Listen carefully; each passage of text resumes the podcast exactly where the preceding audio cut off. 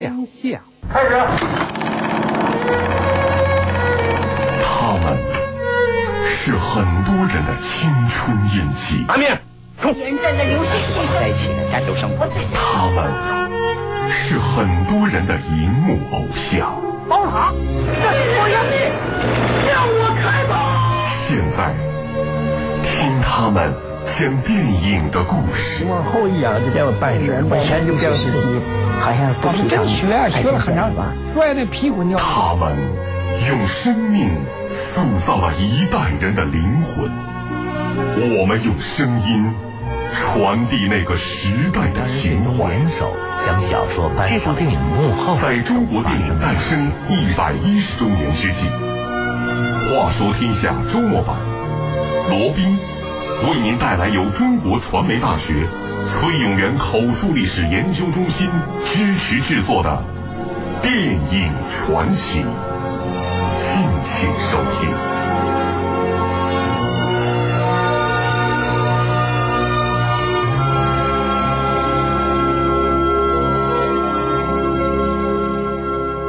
这里是《话说天下》周末版，大家好，我是罗宾。在内蒙古境内有一片神秘的土地，被称为鄂尔多斯。因为地处偏僻荒凉，很长时间并不为大家所熟知。但是从上世纪初开始，不断的战乱产生出了许多的故事，吸引了在附近工作的小战士云兆光。小战士满怀兴趣的想把看到的、听到的写出来，可惜写作水平有点业余。他来来回回写了九稿，才被八一厂接手拍成了电影。这是哪部电影呢？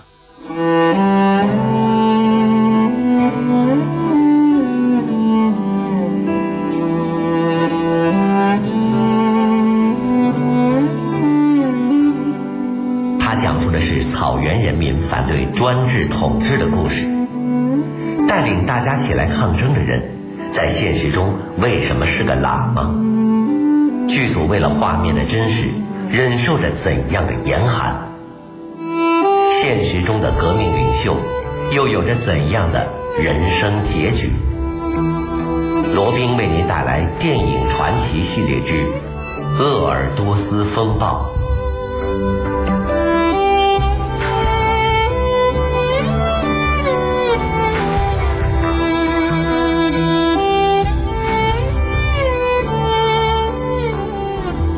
乌力季是电影的主人公，他是王爷的奴隶，和所有鄂尔多斯的牧民一样，他忍受着沉重的剥削，已经快要到了忍受的边缘。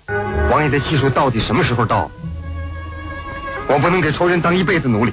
独桂龙是乌力季将要领导牧民们和王爷斗争的方式，意思有点像闹革命。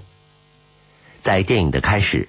老辈们的独桂龙运动刚刚失败。不要忘记，鄂尔多斯还在苦难中。内蒙古史学者郝维民说：“呃，独桂在蒙语里边‘圆’的意思。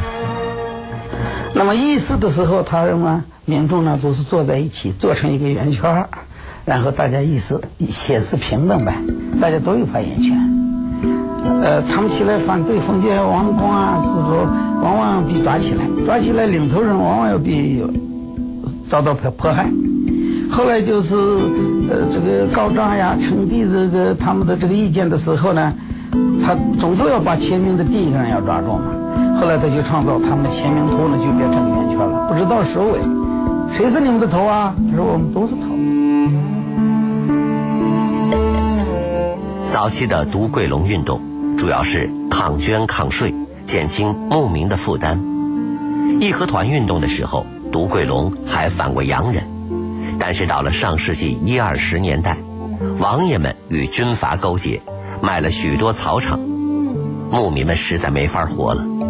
郝维民说：“我也是二十多岁，嗯，我们的祖辈就在也就是这个时候，民国初年的时候。”我的父母亲就是从中段去逃荒到的河套，河套，为什么自己的土地、户口地币，这个开垦了，别人就掠夺走了，牧场也没有了，那个地方生活不下去了，就往后逃，逃上走。独桂龙一直都存在，斗争也惊心动魄，但是似乎永远没有尽头。牧民一次又一次和王公较量，但始终无法推翻王公政权，所以鄂尔多斯需要乌里季，需要他来带领牧民开始新的独贵龙。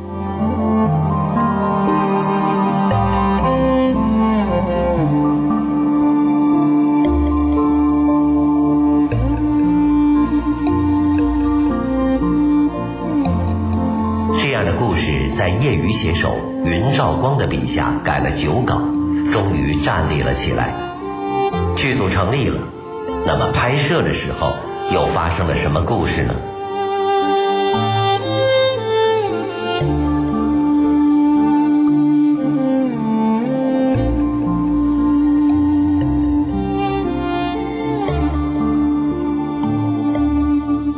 编剧云兆光被剧组请去当了支部书记，好对剧本随时修改。云兆光说：“零下三十五六度，穿的单衣，因为敌人靠打，不懂穿棉衣啊，在瓦小塔就穿着单衣单袍子，上去不到三分钟，冻得个一塌糊涂。说你里边穿上一些毛衣行不行？不行，就这个单衣。真是个负责的剧组，也是一个奇怪的剧组，居然为了拍摄雪景跑到了海拉尔，都快到西伯利亚了。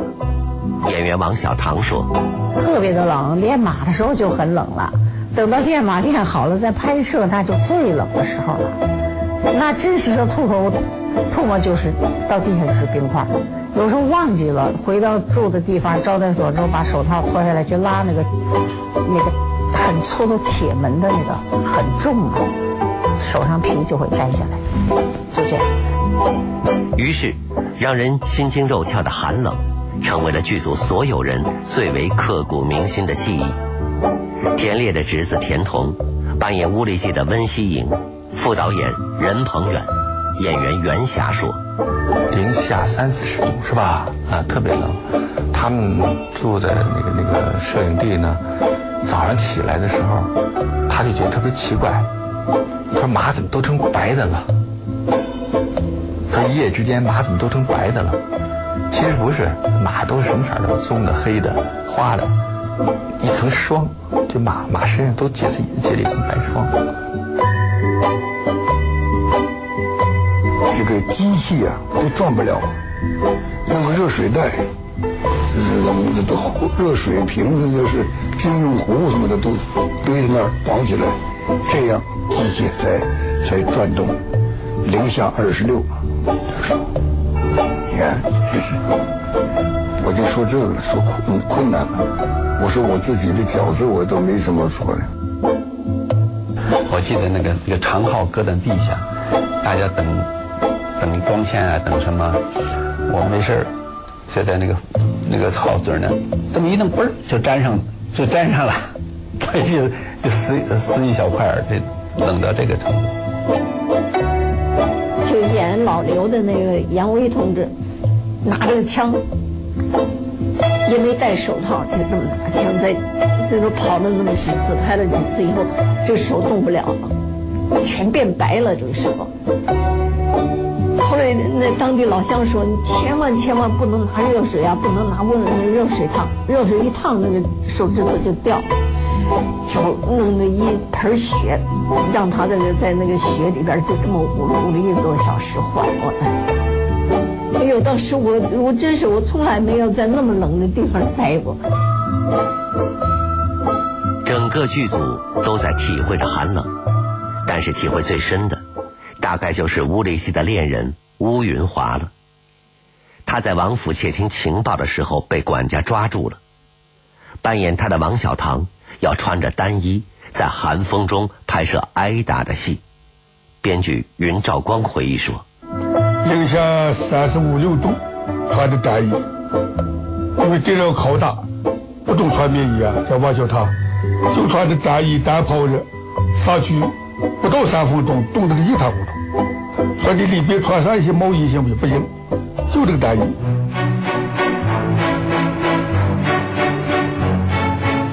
这不是演戏，这根本就是玩命。这样的剧组大概只会产生于上世纪五六十年代那些特殊的日子。所有人这么拼命，关键是乌力记这个角色能立得起来吗？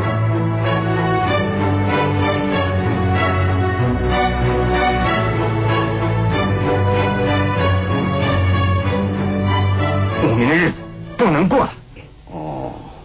哦，太奴隶是老祖宗的规矩，把草炭卖给汉人，也是老祖宗的规矩。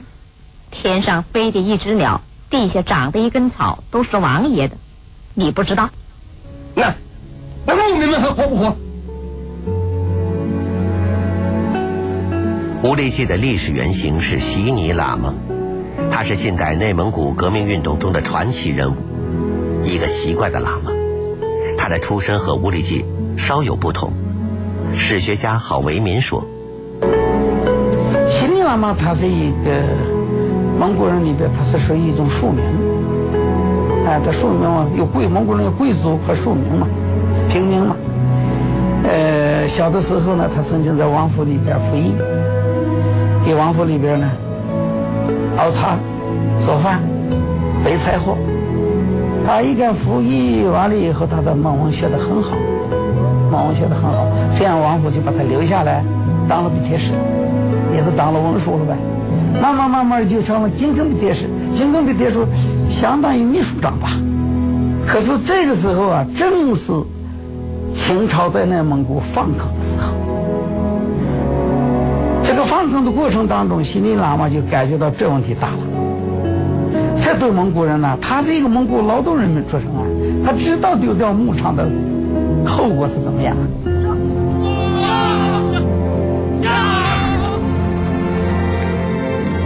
小小的秘书向王爷小以厉害，可是王爷不听，同时又害怕这个秘书反对他，就想把他调任到别的地方去。可是小秘书却说，自己已经出家当喇嘛了，没法赴任。王爷很奇怪，说：“你既没有学过经卷，又有妻室，你这叫什么喇嘛？”小秘书说：“我叫席尼喇嘛。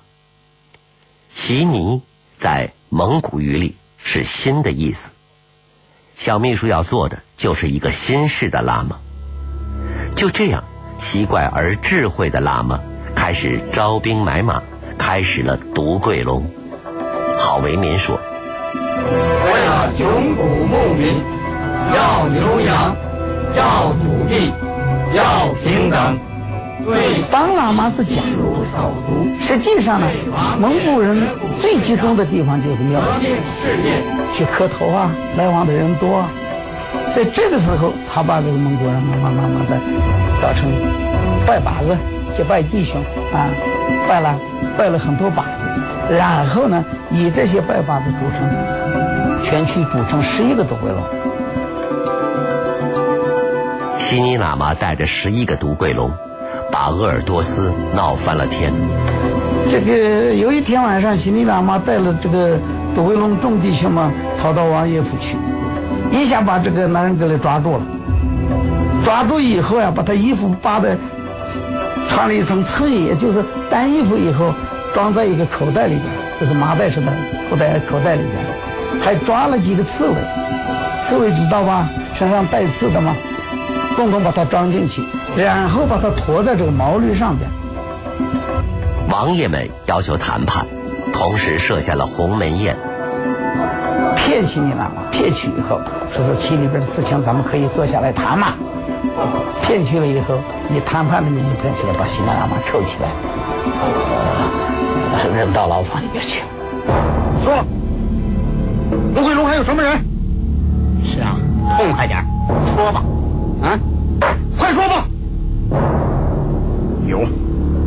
全旗、全鄂尔多斯的牧民都是。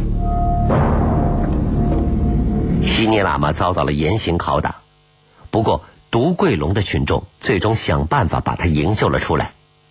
悉尼喇嘛去了北京，电影中的吴立记也去了北京，他告状无门，但是认识了老刘。要是能把鄂尔多斯的王爷换一换就好了。赶走一条狼，再请一只虎来吗？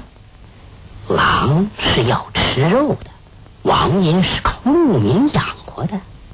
吴立记想叫草原平安，就得彻底把狼打死；叫牧民过好日子，就得把王爷的硬把子拿过来。这就叫革命，革命。知道了革命，吴立记就看到了草原的曙光。郝为民说，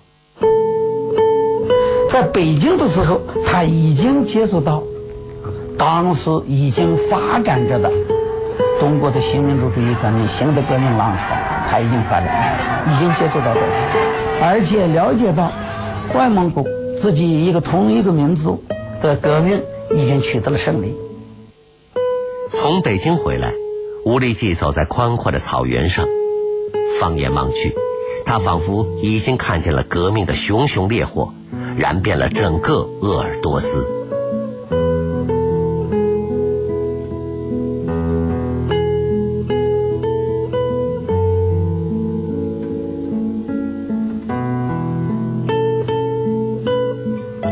革命在奔跑的马背上进行着。演员们用并不强健的身体迎接着剧烈的寒冷，只是为了把自己变得像一个蒙古人。那么，在这些演员中，我们还应该特别记住谁呢？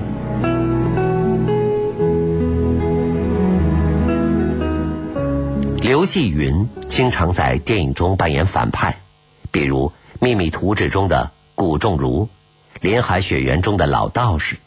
暴风骤雨中的韩老六，而在鄂尔多斯风暴中，他是上一辈最后一位独贵龙领袖特古斯，他隐藏在王爷府，就等着吴立记再接大旗。从你爸爸死后，大叔啊，就等啊，等啊，就等有这么一天呐。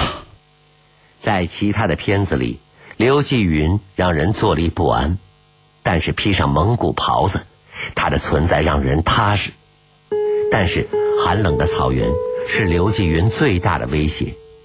演员袁霞说：“他当时就有肺气肿，你知道吧？呃，有一场戏是要到这个雪山上，到那个山山丘上去拍，下面呢那个飞机吹着这个吹大风，吹的他呀。”就喘不上气了，你知道吗？拍完一个镜头，两个人把他架起来，就给他打那个氧气。完了以后再开拍，再两个人再把他架到沙丘上，我们就拍。家，你发发慈悲，向福晋求求情，把吴立基叫回来。纪念这样一个演员，也应该纪念在独桂龙中真实存在的特古斯。他冒险将王府的各种机密传递给吴立基，现在万事俱备，只差出师一道，攻打王爷府了。但是，吴立基身边出现了叛徒，会不会是孟克？孟克他孟克，刚才牵着马走了啊！蒙古人交朋友太认真，他不知道友谊遇到革命，有时候很脆弱。算我交朋友瞎了眼。吴立基将计就计。让王府措手不及，也好，来个将计就计。咱们还是打王府，叫王爷跟陈大全到格勒图庙去等着吧。吴立谢走出了成功的一小步，他雄心勃勃的要迈出更大的步伐。咱们要把所有的王爷都打倒，从今以后再也不要王爷了，不要了。对。从这里起，悉尼喇嘛的故事。就要和快乐的乌力记分开了。郝维民说：“这样的历史发展到二七年，中国大革命失败以后，他采取了一系列的措施，把党的工作转入地下，恢复了独桂龙运动的组织，以独桂龙运动的这样一个名义呢，来继续公开的进行活动，非常有智慧的，非常有智慧的。”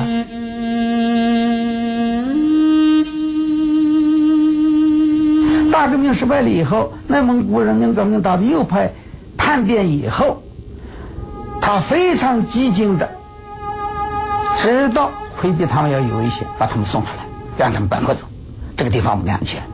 人民革命军的啊中央叛变以后啊，他的部队来了以后啊，恐怕要伤害他们，把他们赶快放走。所以他不是说是这个这个呃一个很懵懵懂懂的人，是非常有智慧的。聪明的乌力济对于叛徒孟克将计就计，获得了成功。然而，同样聪明的西尼喇嘛却没有意料到部下的叛变。锡尼喇嘛是一八六六年诞生，啊，一九二九年牺牲了，啊，他这一生啊，就是为了蒙古族人民的解放，为了蒙古民族的解放，奉献出他的一生。影片的最后，乌力西的事业继续在马背上进行，正如他和西尼喇嘛所希望的那样，熊熊的革命烈火已经燃遍了整个鄂尔多斯。最后，让我们在蒙古老人演唱的悉尼喇嘛赞中结束今天的节目。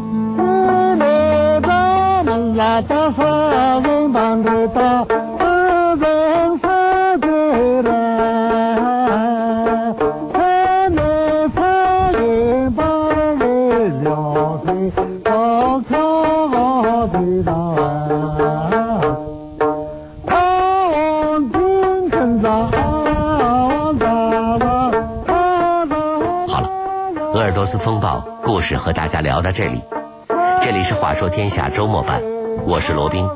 下周六晚上十点，我将继续为您带来电影传奇。